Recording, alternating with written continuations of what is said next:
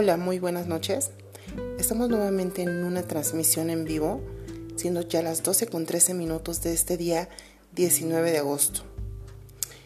Bueno, vamos a hablar un poco de las ataduras, lo que nos ata, los miedos. Quizá no sea tan experta en este tema, pero si hay algo que, que pudiéramos tocar. Fíjense que cuando yo estaba pequeña vivía culpando a todo el mundo por lo que me pasaba.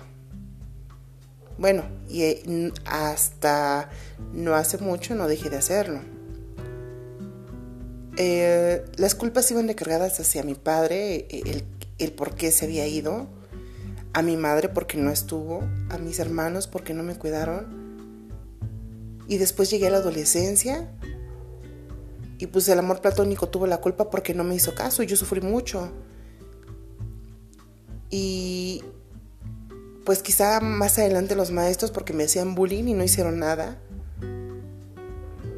Y posteriormente pues la sociedad, el gobierno, mi jefe, mis compañeros, y así me la pasaba culpando a todo el mundo de lo que era mi responsabilidad. La responsabilidad de soltar lo que a mí no me correspondía. La responsabilidad de perdonar o de olvidar, porque perdonar, yo no tenía nada que perdonar.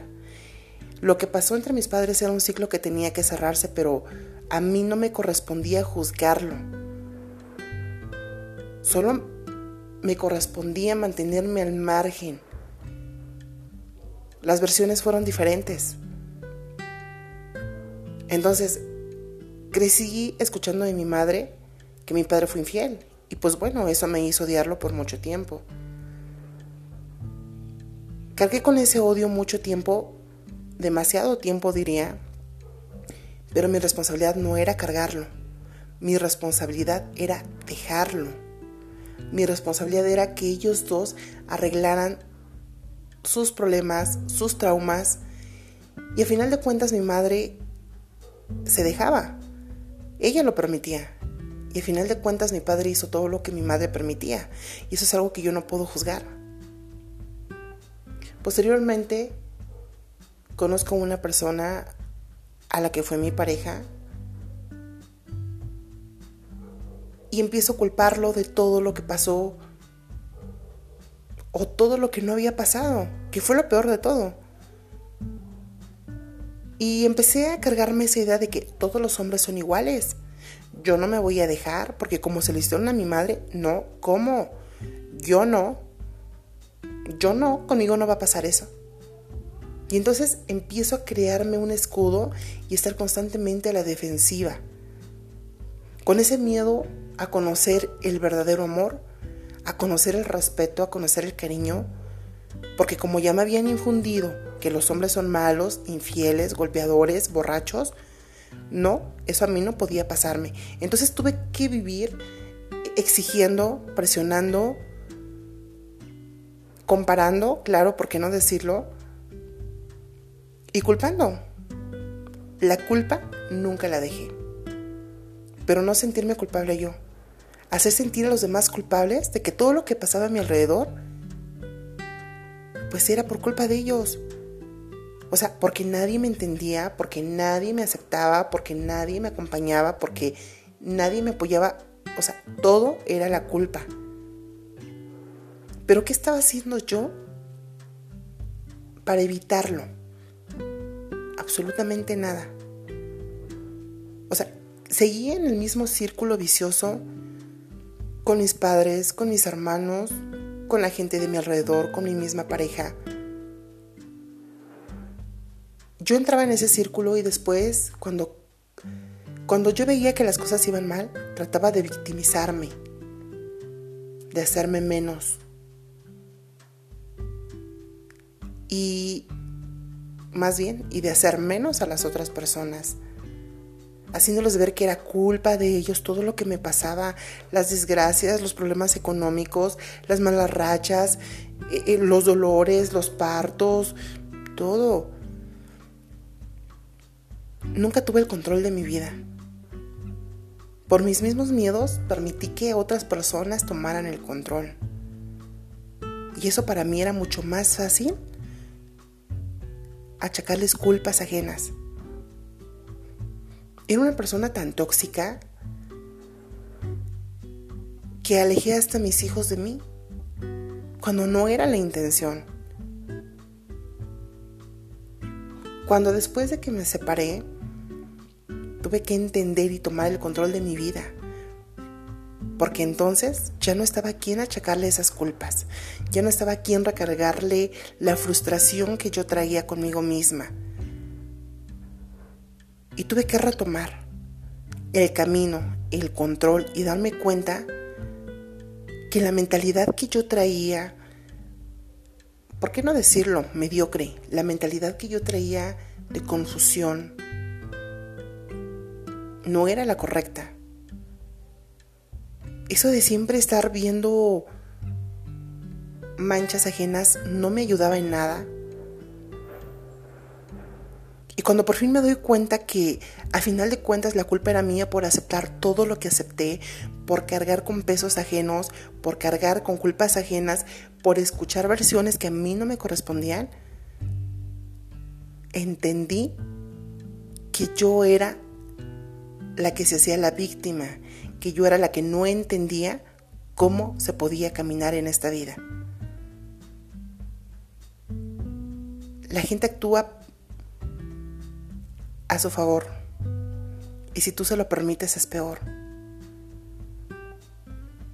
Entonces, tuve que aprender a reconocer,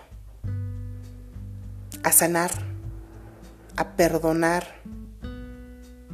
por mi propio bien, porque ahora me iba a enfrentar a la vida yo sola con tres pequeños, porque sin querer me tocó la misma vida que mi madre tuvo y para acabarla, en algún momento toqué a una terapeuta y me dijo, pues lo que pasa es de que los hijos pagan el karma de los padres. Y como tu mamá lo vivió, tú también tenías que vivirlo. Y me lo creí. Me lo creí tanto y no es así. Yo no tenía que pagar lo que mi madre o lo que mi padre hicieron. Yo tenía que forjar mi propio destino y hacer de mi vida algo diferente. Pero yo así quise vivirlo, yo así quise continuar con esa vida.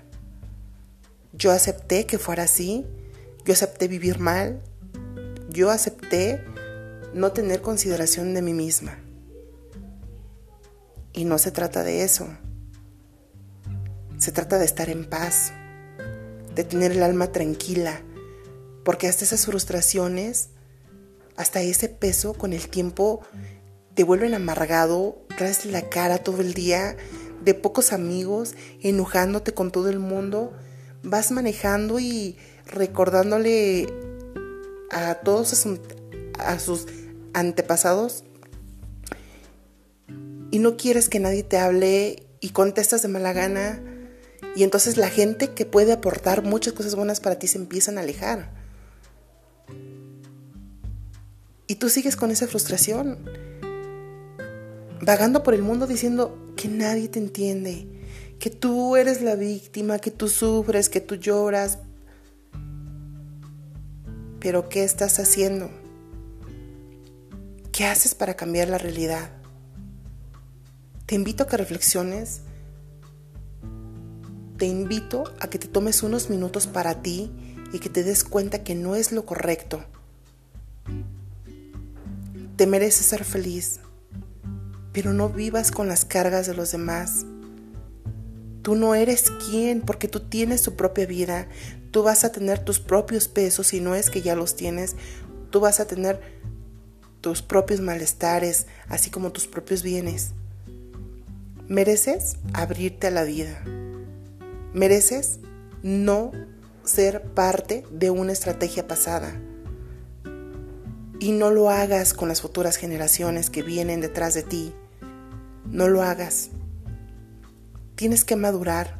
En esos tiempos ya no estamos para estar perdiendo el tiempo, para estar peleando, para estar discutiendo. La vida se nos va.